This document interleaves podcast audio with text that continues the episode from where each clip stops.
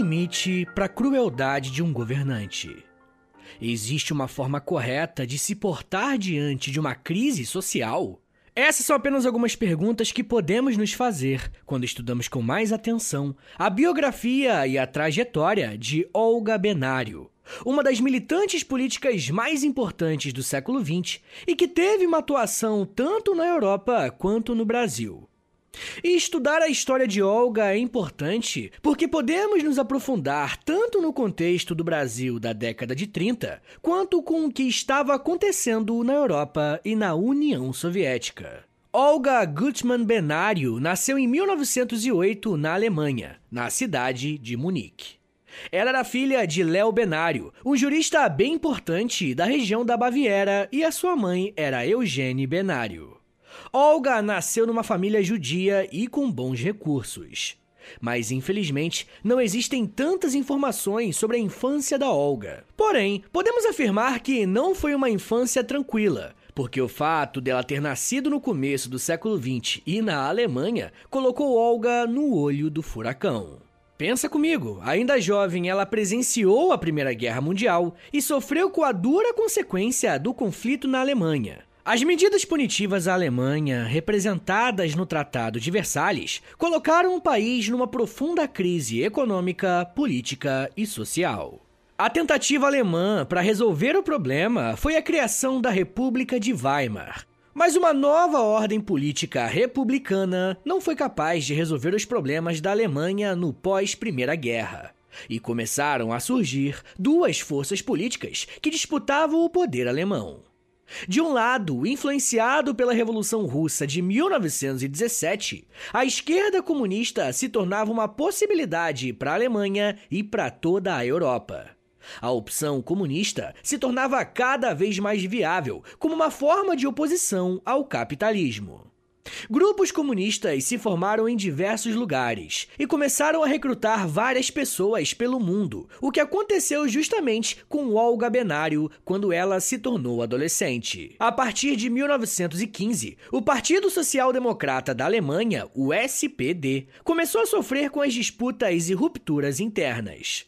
Em 1917, foi formado o Partido Social Democrata Independente Alemão, o USPD, que buscava melhorar as condições de vida do operário e fortalecer a sua participação política. E dentro do partido havia a Liga Spartacus, que fazia referência a um soldado rebelde lendário que lutou contra o Império Romano. Inclusive tem um episódio exclusivo para os apoiadores sobre Spartacus. Quem for apoiador é só entrar lá que você vai achar. Bem, a liga era liderada pelos intelectuais marxistas Karl Liebknecht e Rosa Luxemburgo. Não demorou para que esse grupo também se separasse do USPD e formasse um novo partido. Formado em 1918, o partido recebeu o nome de Partido Comunista Alemão, o KPD. A essa altura, Olga Benário tinha apenas 10 anos de idade. Mas podemos considerar que ela sentiu o impacto das ações do KPD, uma vez que eles promoveram diversos atos políticos, e entre eles a convocação de greve geral. Os pais de Olga eram bastante politizados e até por isso ela acabava se inteirando com o que estava acontecendo na Alemanha. E a região que o Partido Comunista Alemão mais agiu foi justamente na Baviera, onde se criou uma república comunista em oposição à República Social Democrata de Weimar. Porém, não demorou muito para que o exército de Weimar entrasse em cena. Os líderes revolucionários foram mortos, Rosa Luxemburgo, por exemplo, foi assassinada e teve o seu corpo jogado em um rio. Começava uma perseguição aos comunistas que acabaria por colocar no poder alemão o partido liderado por Adolf Hitler anos mais tarde. Conhecer todo esse contexto é importante para saber qual foi o cenário em que Olga Benário cresceu. Em situações de crise, a população costuma encontrar meios para lidar com suas questões, e apesar da situação bastante favorável para a ação comunista, aos 15 anos de idade, Olga Benário começou a participar de grupos políticos clandestinos. Em 1923, Olga entrou para o grupo de jovens comunistas chamado Schwabling. O grupo Schwabling foi criado por jovens de no máximo 18 anos de idade. O grupo nasceu logo após a proibição da juventude comunista. Para entender essa proibição, é necessário saber um pouco mais sobre o contexto alemão. Como já foi dito, a crise na Alemanha pós-guerra abriu espaço para a presença da ideologia comunista, mas não apenas isso. Foi nessa época que a Alemanha quase fez a sua revolução ao estilo bolchevique. Assim como os revolucionários bolcheviques haviam colocado fim ao poderoso Império Russo, os alemães viram seu império ruir com o fim da Primeira Guerra Mundial. A cadeira do poder estava vazia e ocupá-la era necessário. O exemplo russo mostrava que era possível e o comunismo não era mais só uma teoria, e partidos comunistas se espalharam pela Europa. Na época, a Alemanha já tinha um partido de esquerda, por assim dizer. Era o Partido Social Democrata Alemão, o SPD, que tinha sido formado durante o Segundo Reich, e apesar de reunir socialistas e comunistas do país, normalmente a crítica a ele era de que carecia de uma teoria marxista sólida. Na verdade, o partido era considerado reformista, a ponto de ter ajudado a eleger Friedrich Ebert na presidência da República de Weimar em 1918. Já no ano seguinte, ao seu ingresso no grupo Schwabing, Olga se mudou para Berlim com seu namorado, também militante comunista Otto Braun. Em Berlim, Olga atuou na Secretaria de Agitação e Propaganda da Base Operária. O foco de ação da jovem Olga Benário era o combate à crescente milícia de extrema-direita que surgia na Alemanha, em especial os grupos nazistas. As extremas-direitas que surgiram na Europa tinham um objetivo bastante claro: impedir o avanço comunista.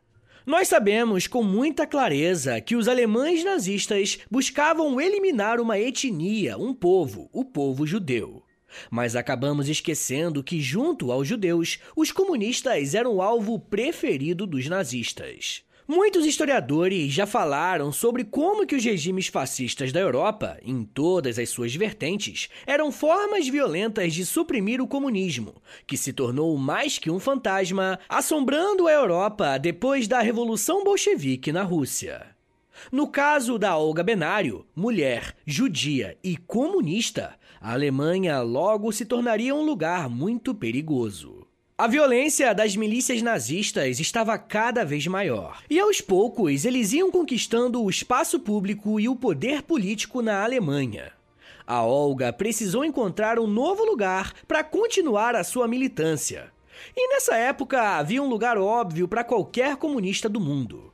Em 1928, Olga Benário fugiu do seu país natal e desembarcou na União Soviética. Ainda em Berlim, um pouco antes de Olga fugir para Moscou, ela teve a sua primeira prisão.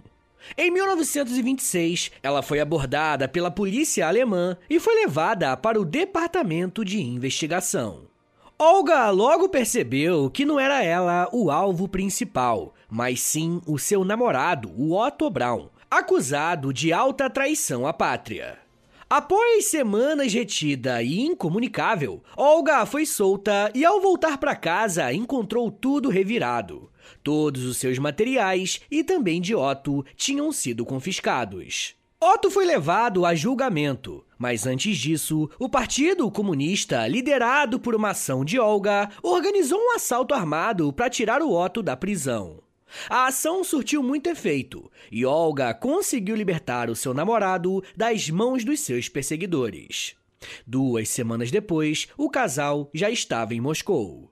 Moscou acabou sendo não apenas o lugar de abrigo para Olga, mas também o lugar de treinamento e de aprofundamento das teorias socialistas. Com o objetivo de estabelecer guerrilhas comunistas em outros países, Olga passou a treinar segundo as determinações do Partido Comunista e aprendeu a cavalgar, manejar armas de pequeno e grande porte e foi incorporada ao Exército Vermelho. Em 1931, Olga recebeu a sua primeira missão internacional junto à Comissão Executiva da Juventude de Paris. Foi nessa época também que Olga conheceu o brasileiro Luiz Carlos Prestes, que mudaria o rumo de sua vida. Luiz Carlos Prestes foi um político militar e líder revolucionário muito importante na história do Brasil, principalmente durante os anos do governo Vargas mas a sua atividade política começou antes de Getúlio chegar ao poder. Ele liderou a Coluna Prestes, um movimento que surgiu da insatisfação com o governo brasileiro de alguns quadros militares. Inclusive, tem um episódio aqui no feed do História Meia Hora sobre justamente a coluna Prestes. Depois que se acabar esse aqui, eu recomendo que você ouça. Mas enfim, gente, os tenentistas, como ficaram conhecidos, defendiam a destituição do presidente brasileiro Arthur Bernardes e exigiam também mudanças sociais, políticas e econômicas. Eles chegaram a ocupar a cidade de São Paulo em 1924, num movimento que ficou conhecido como a Revolta Paulista de 1924. Porém, eles não aguentaram a pressão das forças governamentais e abandonaram a cidade, indo se instalar em Foz do Iguaçu. Foi nesse momento que os tenentistas paulistas se juntaram com os tenentistas rebelados do Rio Grande do Sul, que tinham a liderança de Luiz Carlos Prestes. Essa junção deu início à Coluna Prestes, uma marcha pelo interior do país defendendo os seus interesses revolucionários. Segundo a historiadora Lilia Schwartz e a historiadora Heloísa Starling, a coluna Prestes exigiu voto secreto, a reforma do ensino público, a obrigatoriedade do ensino primário e uma moralização da política. Eles denunciavam também as miseráveis condições de vida e a exploração dos setores mais pobres. A coluna Prestes teve início em 1925 e chegou ao seu fim em 1927, sem ter conseguido seu objetivo de mobilização popular e tomada do poder. Com o fim da coluna Prestes, os envolvidos tiveram que se exilar na Bolívia. E foi durante esse período que Luiz Carlos Prestes esteve em contato com alguns comunistas da América Latina, como Rodolfo Guioldi e Abraham Guralski, da Argentina. Além de ter conhecido Astrogildo Pereira, um dos fundadores do Partido Comunista do Brasil. E apesar da derrota do movimento e do exílio, Prestes tornou-se um homem muito conhecido no país e chegou a receber o apelido de Cavaleiro da Esperança. O que o acreditou como uma figura política relevante no país é na mobilização social. Ainda envolvido com as lutas sociais, Prestes não se considerava um comunista. Mas com a fama de Cavaleiro da Esperança, em 1928, Prestes viajou a Buenos Aires para participar da primeira conferência latino-americana do Partido Comunista. E a partir de então, ele começou a estudar o marxismo e os movimentos socialistas, e chegou a ser convidado para comandar militarmente a Revolução de 1930, mas ele se opôs. No ano seguinte, em 1931, Luiz Carlos Prestes e toda a sua família desembarcaram em Moscou. Durante a sua estadia em Moscou, Prestes conheceu a jovem Olga Benário. E a capital soviética servia como base de estudos e de treinamento para os comunistas do mundo todo. E Prestes passou três anos na cidade até ter o seu pedido de retorno ao Brasil atendido em 1934. A direção da Internacional Comunista decidiu que Prestes podia retornar ao país com a perspectiva de dar início a uma revolução popular na América Latina. E para cuidar da sua volta e garantir que o Prestes chegasse com segurança ao Brasil, Olga Benário foi encarregada de acompanhá-lo. A essa altura, Olga era uma bolchevique completa. Falava fluentemente quatro idiomas, além de conhecer a fundo a teoria marxista-leninista. Ela era uma exímia atiradora, pilotava aviões e saltava de paraquedas. No dia 29 de dezembro de 1934, Olga e Prestes partiram em direção ao Brasil. Se utilizando de novas identidades, os dois passaram por diversos países da Europa antes de desembarcarem em terras brasileiras. Após uma longa peregrinação, Olga e Prestes chegaram ao Brasil de forma clandestina, com o objetivo de comandar um grupo político chamado Aliança Nacional Libertadora, conhecida também como ANL, que tinha o apoio direto do Partido Comunista Brasileiro e tinha relações próximas com o Partido Comunista da União Soviética. Assim como na Alemanha, o Brasil vivia o enfrentamento político de um crescente número de partidos de características fascistas com os grupos comunistas. E o mais conhecido deles era a Ação Integralista Brasileira, liderada por Plínio Salgado. Enquanto Plínio Salgado e os integralistas buscavam espaço no governo de Vargas através de acordos e trocas de favores, o objetivo de Prestes liderando a ANL era derrubar o governo de Getúlio. Eles até organizaram um levante contra o Vargas em uma tentativa de golpe comunista liderada por Prestes e Olga. E esse ato ficou conhecido como a Intentona Comunista. Eu já quero falar mais sobre como que foi essa tentativa de golpe e o que, que aconteceu com a Olga. Mas me dá um minutinho aí, tá, gente, que daqui a pouco a gente volta e eu falo um pouco mais sobre amor, guerrilha, sacrifício e covardia. Segura aí, que é um minutinho só.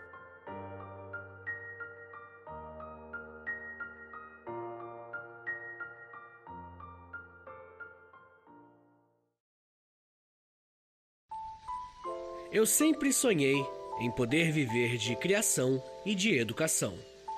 E graças ao apoio de vocês lá no Apoia-se, isso se tornou realidade. Entre em apoia.se barra História em Meia Hora, que com 10, 20 ou 30 reais por mês, você não só contribui para esse trabalho continuar acontecendo, como também recebe recompensas exclusivas para os apoiadores.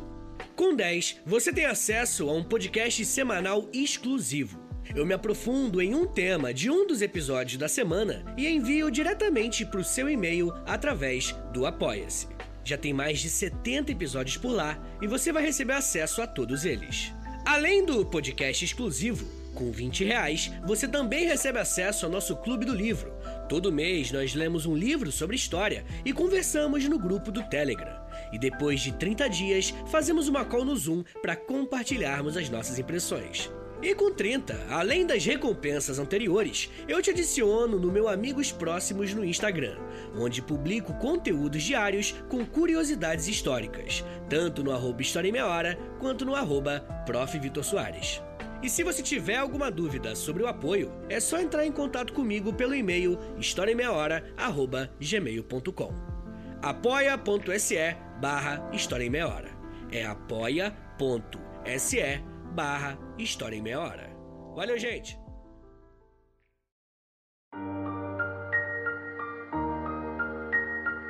Abre aspas. Sem dúvida, embora deflagrada sob a bandeira da Aliança Nacional Libertadora, a insurreição de 1935 foi principalmente obra dos comunistas. Mas foi também, em larguíssima medida, obra de militares, muitos dos quais veteranos das rebeliões tenentistas que tinham avançado para o comunismo por não se conformarem com os estreitos limites da Revolução de 1930. Fecha aspas. Esse é um trecho escrito pelo historiador Fernando de Moraes, falando sobre a intentona comunista de 1935. Segundo o autor, a tentativa de revolução comunista no Brasil foi uma obra mais do Partido Comunista Brasileiro, o PCB, do que da Aliança Nacional. E apesar do fracasso da intentona, esse evento ocupa um lugar muito importante no imaginário político do Brasil. Afinal, houve uma tentativa de tomada do poder pelos comunistas e foi real, e foi articulado com os soviéticos ainda. O governo de Vargas foi muito hábil em criar um ritual de ódio e caça aos comunistas que se instalou no Brasil nessa época. E muito provavelmente pavimentou a justificativa político-social para o golpe militar de 1964, anos mais tarde. Nesse movimento, é inegável a importância da participação de Luiz Carlos Prestes e de Olga Benário na intentona comunista. Na verdade, esse momento acabou mudando a vida de ambos, principalmente de Olga. Assim como o trabalho de Olga na Europa, o objetivo da ANL era impedir o avanço nazi-fascista. Os integrantes da ANL eram compostos por militares, comunistas e líderes operários insatisfeitos com os rumos do governo Vargas desde 1930. Não demorou muito para a ANL se espalhar pelo Brasil, criando sedes em várias regiões do país. Logo, Vargas tratou de colocar o partido na ilegalidade. Afinal, não se tratava exatamente de um governo democrático na época. A partir de agosto de 1935, começou a organização do Levante Armado que queria tirar Vargas do poder, e em seguida instalaria um governo comunista sob a liderança de Prestes. A ANL esperava conseguir apoio popular, principalmente por causa do quadro de operários do partido. O plano era fazer uma ação revolucionária coordenada entre militares fiéis ao comunismo e deveria estourar em vários pontos estratégicos do país ao mesmo tempo. A data prevista era 27 de novembro de 1935. Só que houve uma precipitação. Devido ao recebimento de um telegrama falso que dizia que o levante devia ser antecipado para um dia antes do combinado, os militares de Natal, no Rio Grande do Norte, começaram a revolta. A revolta durou apenas cinco dias, quando as tropas federais retomaram a capital e reempossaram o governador, além de prender centenas de revoltosos. Quando os militares do Rio de Janeiro souberam da notícia da precipitação, eles decidiram não deixar os seus companheiros sozinhos e convocaram uma greve geral em apoio à revolta. No entanto, devido ao desencontro de informações e à urgência em agir, não houve adesão na greve. Prestes defendeu a ideia de agir. Segundo ele, mesmo que perdessem a batalha, o faria lutando. A repressão havia começado contra os manifestantes, e Olga, poucos dias depois, assistiu à prisão de dois militantes. Ela preveniu Prestes do perigo que ambos estavam correndo, e eles tiveram que partir de sua casa, deixando documentos importantes para trás, em um cofre com explosivos de segurança. Eles fugiram para casa de um homem chamado Victor Barron e de lá entraram em contato com o Partido Comunista para encontrar um novo esconderijo e lá ficaram escondidos por 15 dias. Não houve nenhuma notícia sobre a prisão dos militantes, o que evidenciava que eles estavam sob tortura do governo para delatar informações sobre os líderes da intentona. Como aponta Fernando Moraes, autor de uma biografia de Olga, nessa época, a polícia teve acesso a diversos documentos e depoimentos que levavam até Olga e Prestes. Diversos militantes foram presos e muitos deram informações sobre Olga e Prestes. Inclusive de que eles formavam um casal, o que era uma informação desconhecida do governo. E essa informação foi o suficiente para o governo Vargas acionar a política de serviços de inteligência da Alemanha, a Gestapo. Começava então uma caçada de Vargas a Prestes e Olga. Mesmo vivendo na clandestinidade, eles não estavam nada seguros. As ordens de Vargas era que vasculhassem toda a cidade atrás deles e que eles fossem encontrados e mortos. No dia 5 de março de 1936, o casal foi preso. Prestes ainda tentou fugir, mas a casa estava completamente cercada. Segundo o Aaron Reis, Olga foi a responsável por salvar a vida de Prestes nesse momento. Quando a casa estava cercada, Prestes tentou enfrentar os policiais, mas Olga tomou a sua frente quando um dos policiais estava pronto para matá-lo. Os dois foram presos e encaminhados para a Polícia Central, onde se viram pela última vez. Cada um foi levado para a sala de depoimentos separadamente. O temor de Olga era ser deportada de volta para a Alemanha, mesmo sabendo que o governo não tinha conhecimento de sua verdadeira identidade. Mas o que Olga não sabia era que o governo estava em contato com a Gestapo, o que facilitou descobrir mais informações sobre quem ela era. Olga ficou presa num presídio da rua Frei Caneca. A sua prisão coincidiu com a prisão do romancista Graciliano Ramos, que publicou, anos mais tarde, o livro Memórias do Cárcere, quando relatou brevemente a presença de Olga Benário, que ele descreveu como uma mulher branca e serena. Apesar da prisão, a polícia brasileira não tinha provas suficientes para condenar Olga e teria que libertá-la, o que não passava pela cabeça do governo fazer.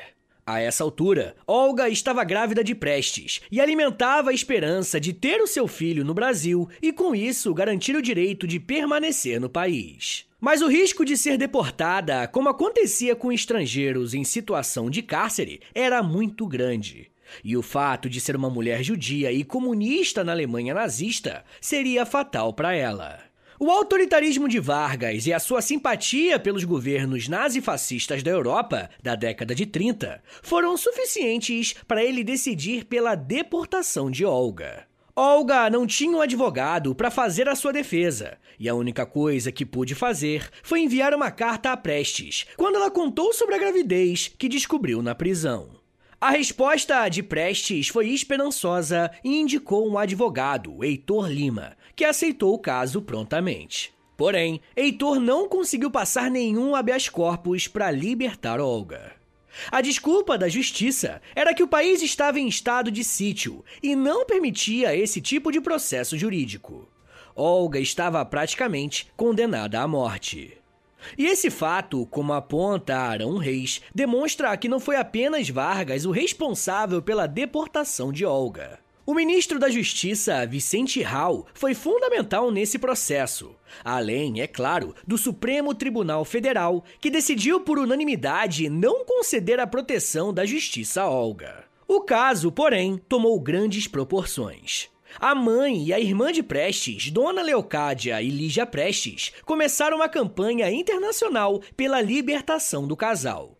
Segundo Reis, abre aspas, Envolveram-se na campanha comunistas franceses e espanhóis, e a imprensa comunista um pouco por toda parte, em particular na América Latina, além de personalidades de diversos partidos e intelectuais sem filiação partidária, na Inglaterra, nos Estados Unidos, na Bélgica, entre outros países. Fecha aspas.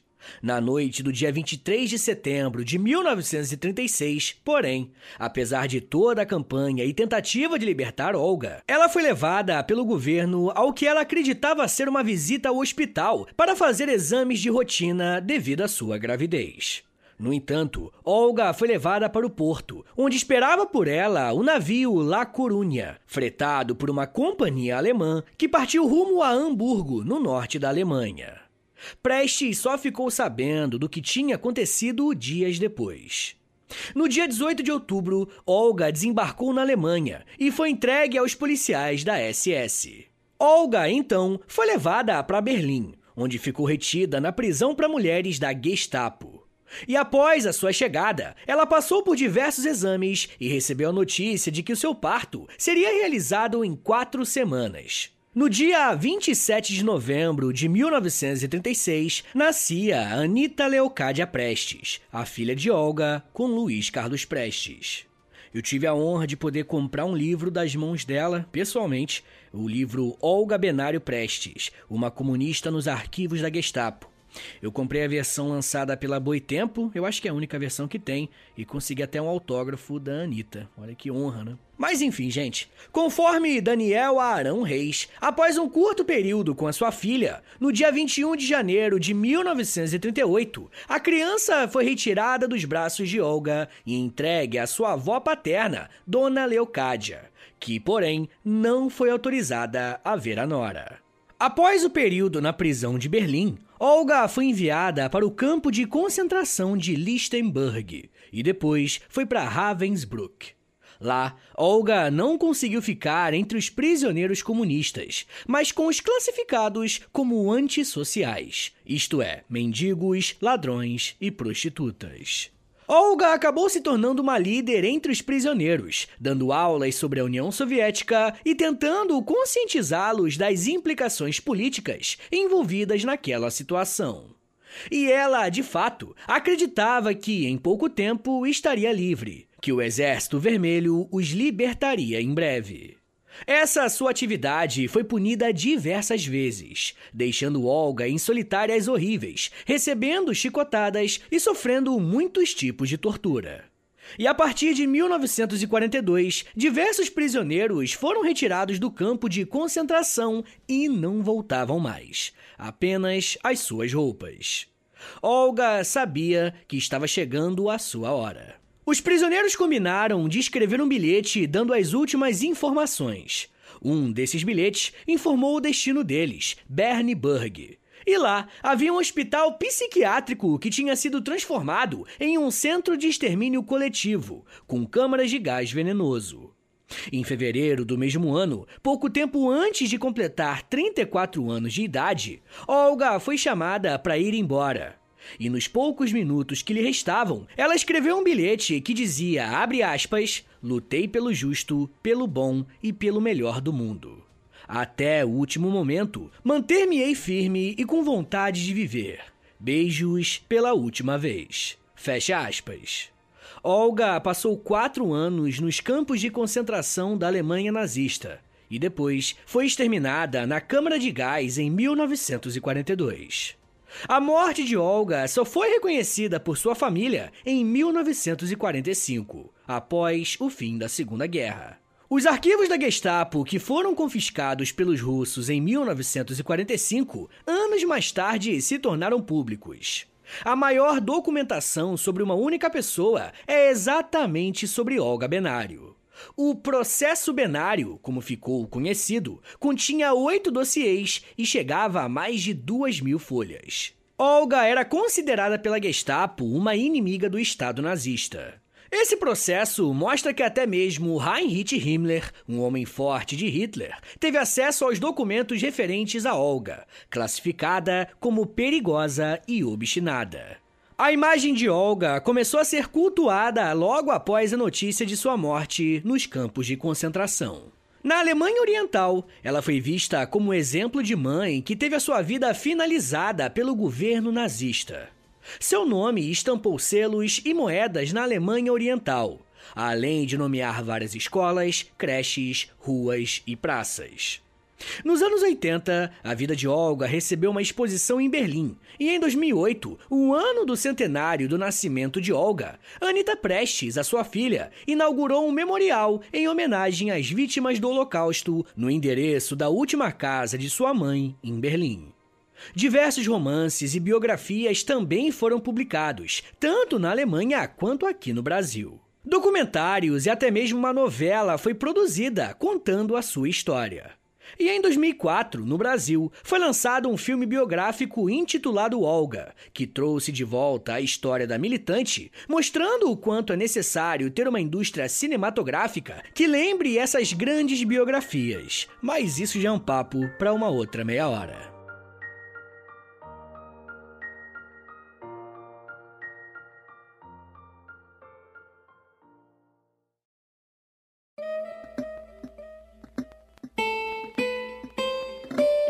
Senhores, muito obrigado por ter vindo até aqui. Meu nome é Vitor Soares, eu sou professor de História e você acabou de ouvir História em Meia Hora. Eu acho muito importante a gente estudar a história do Brasil, mas principalmente umas figuras que nem sempre recebem a atenção que merecem. Mas como vocês sabem, né, eu sempre falo isso, que os episódios sobre Brasil eles não vão muito bem. Então, né, nos plays, né, os números. Então, se você quiser mais episódios como esse, compartilha esse episódio aqui com a rapaziada, posta no Instagram e aí você me marca no arroba História em Meia Hora, ou você também pode postar lá no Twitter e aí você me marca no arroba H30podcast. Se você gosta do História Meia Hora, se você quer ver esse podcast por muito tempo de pé ainda, dá uma passada lá no nosso Apoia-se, beleza? É apoia.se barra História em Meia Hora, que tem mais de 100 episódios exclusivos, tem Clube do Livro, tem conteúdo diário lá no Instagram, depende do nível do seu apoio, né? Que você recebe o conteúdo, né, o conteúdo exclusivo de acordo com o nível. Mas lembrando, tá? Só se você quiser e puder me dar essa ajuda.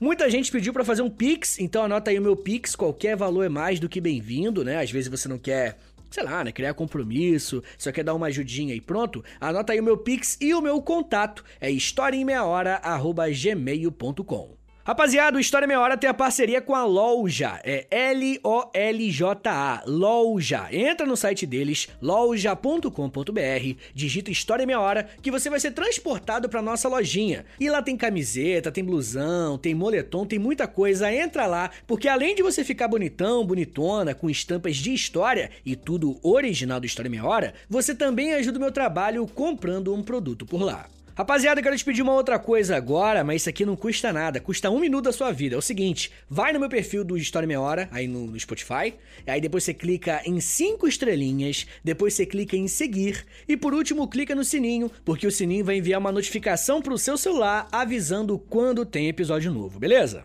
Pessoal, também quero convidá-los a conhecerem os outros podcasts em meia hora. O História em Meia Hora é o primeiro que nasceu do projeto Educação em Meia Hora, que é o projeto que eu tenho o prazer, a honra aí de estar liderando com a rapaziada. O História em Meia Hora foi o primeiro, depois nasceu Astronomia em Meia Hora, ouve lá, com a Camila Esperança. Depois veio Geografia em Meia Hora, com o Vitor Augusto, Vitim. Depois veio Biologia em Meia Hora, com a Mila Massuda e o Emílio Garcia, o, o casal mais querido da internet, lá do Blablalogia. E agora, mais recentemente, saiu o Inglês em Meia Hora, gente, com o professor Luciano Cunha, tirando as dúvidas da rapaziada sobre inglês. Então fica o convite, astronomia em meia hora, geografia em meia hora, biologia em meia hora e inglês em meia hora, tudo aí no Spotify, é só digitar o nome, tá bom? Então é isso, gente. Me siga nas redes sociais. É arroba no Twitter, no Instagram e no TikTok. Eu tô quase todo dia lá no TikTok fazendo um videozinho de um minutinho só, mas tô lá fazendo, beleza? É isso, gente. Muito obrigado, um beijo, até semana que vem! E valeu!